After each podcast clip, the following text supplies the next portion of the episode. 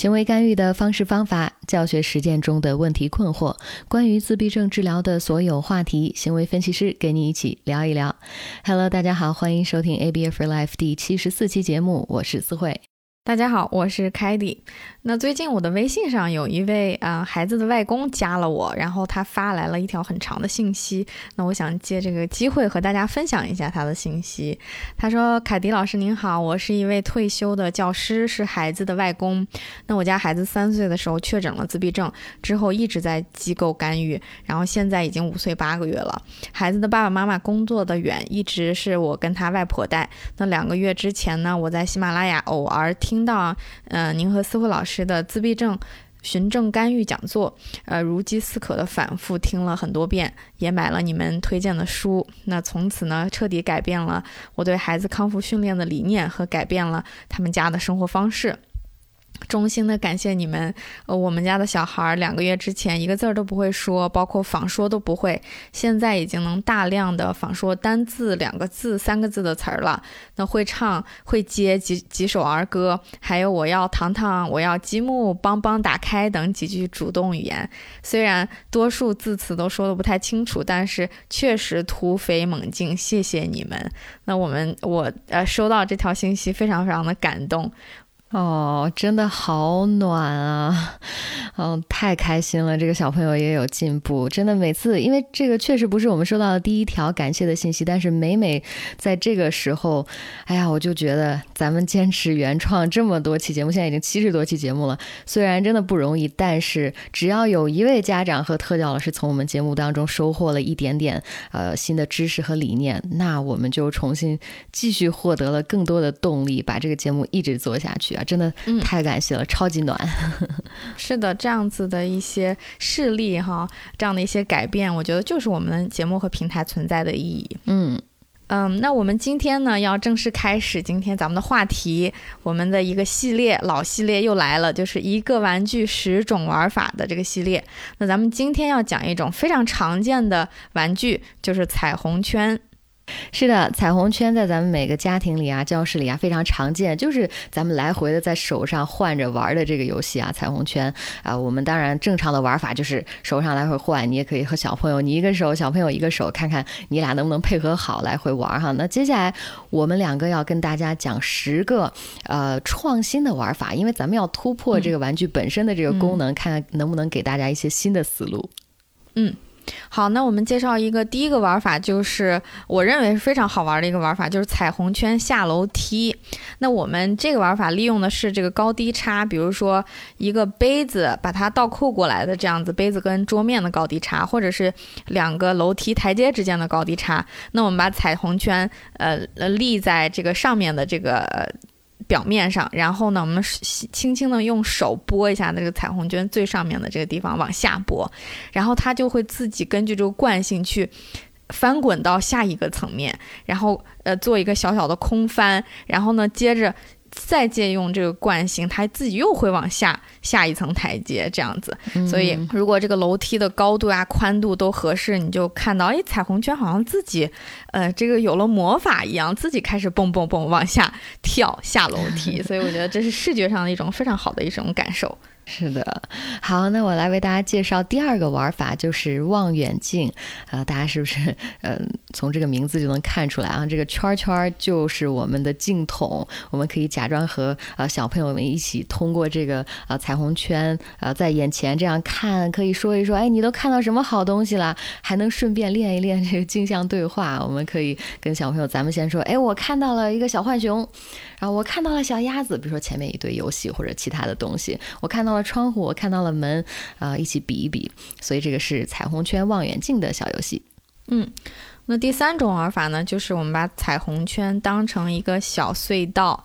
嗯，那这种玩法不仅我们需要彩虹圈，可能还需要借助一些小玩具，比如小汽车啊、小动物啊，就很简单，从一头把小汽车推进去，然后从另一头出来，做成一个隧道的感觉呢。大家一定要记得配上声效，进去的时候说我要进去啦，比如说这个车嘟嘟嘟嘟，然后呢出来的时候记得加上这种惊喜的气氛哈，营造这种惊喜的气氛，说。Zoo 或者 bb 我出来啦，这样子。嗯啊，所以就是非常简单一个玩法，小隧道。嗯。好，那第四个玩法要给大家介绍的是用彩虹圈试试围一个呃好玩的围脖或者手镯，其实呃就是非常简单的一个方式啊，就是啊围在小朋友的手上或者脖子上。这个好在就是它有一种触觉的感觉，嗯，又能又能看着很好玩，而且。感觉到很好玩，对吧？那你可以跟孩子一起弄好一个围脖之后，照照镜子，哇，你也太漂亮了吧！就让小朋友感受到你非常吃惊的这个情绪和语言啊。或者说，你也可以从你的手上啊系好这个手镯之后呢，然后滚滚滚滚滚，哎，拉着小朋友的手，然后这个圈圈就会从你的手上滑到或者滚动到小朋友的手上，可以来回的换。所以这个就是彩虹圈做个手镯或者做个小围脖，嗯。那第五个玩法呢，就是用彩虹圈跳跳绳。那我们可能需要一些比较长的或者比较软的一些彩虹圈哈，只要它够长，我们就可以跳。可以自己当成一个单人的跳绳，也可以两个人把它变成一个大绳，然后孩子在中间跳哈，这都可以。但是就是需要找一些就长一点的彩虹圈。这是第五种玩法，彩虹圈跳绳。好，那接下来我来说第六种玩法，就是抓尾巴。抓尾巴这个大家挺熟悉的啊，通常会用小纱巾去当做尾巴。那不如咱们可以试试用彩虹圈，你绑在身后，呃，跑起来的时候有一个意外的效果，就是那个彩虹圈在你背后弹来弹去的，跑起来很有喜感。所以咱们也可以跟小朋友试一试啊。是的，那第七种玩法是彩虹圈弹弹球，啊，我们把。那彩虹圈的一头可以固定一下，用你的手或者用一个平面去固定哈。然后呢，把另一头拉长。我们知道拉长了以后，它就会呃中间有张力啊。然后呢，正好这个彩虹圈的前面放一个轻一点的小球，比如说气球。然后两只手同时松开，这彩虹圈就会发射出去，然后打到气球上，把气球打飞。我们可以比比看，谁可以把这个气球打到桌子下面，或者是弹到更远。呃，这是第七种玩法，彩虹圈弹弹球。好，那第八种玩法是对讲机。嗯，咱们小的时候也玩过，是吧？用纸杯或者用做一个那种小听筒啊，一个说一个听。那用彩虹圈也可以，一端连着小朋友，一端连着老师。我们可以假装给小朋友打打电话，喂喂喂，浩浩在吗？然后或者你也可以假装给小朋友的妈妈打个电话，喂喂，是浩浩妈妈吗？加餐时间到啦，快来吃加餐。每次我跟小朋友开这种玩笑的时候，他们都特别开心。所以我们也可以跟小朋友试试啊，一端在小朋友耳朵上，一端。老师来说话。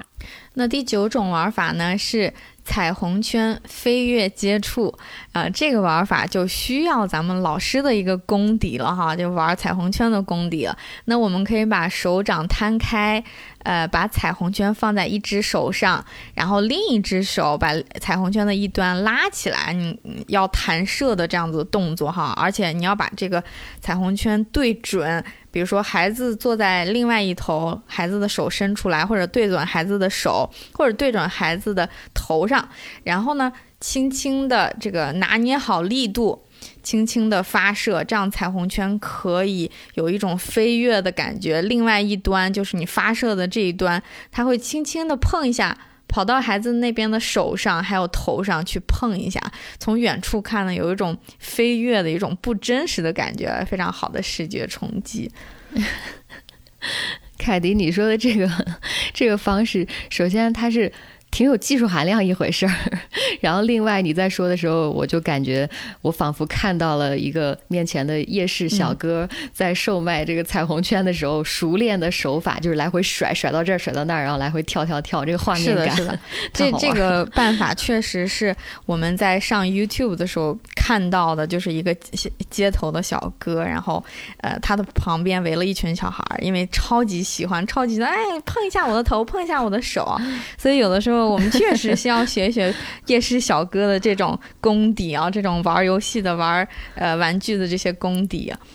特教老师太不容易了，什么都会，这个很好玩。是好，那最后第十种玩法就是彩虹圈做三明治或者做拉面，因为彩虹圈之间是不是有一环一环的有间隙嘛？所以呃，通过这个加入一些，比如说咱们过家家这些小玩具啊，或者彩纸啊，把它放到中间这个空隙里面，然后呢，假装做一个好。几层的三明治，然后啊姆啊姆，我们吃一口，给孩子吃一口。那拉面也是拉的长长的，甩甩甩，又好看又好玩。是的，那这就是我们。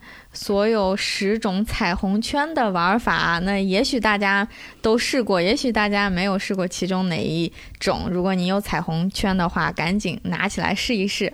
那这个话题呢，我们今天就跟大家聊在这儿。如果你还有其他的彩虹圈的好玩的办法，别忘了一定给我们留言。然后节目的最后，欢迎大家一键三连、点赞、好评、转发，让更多的人了解 ABA。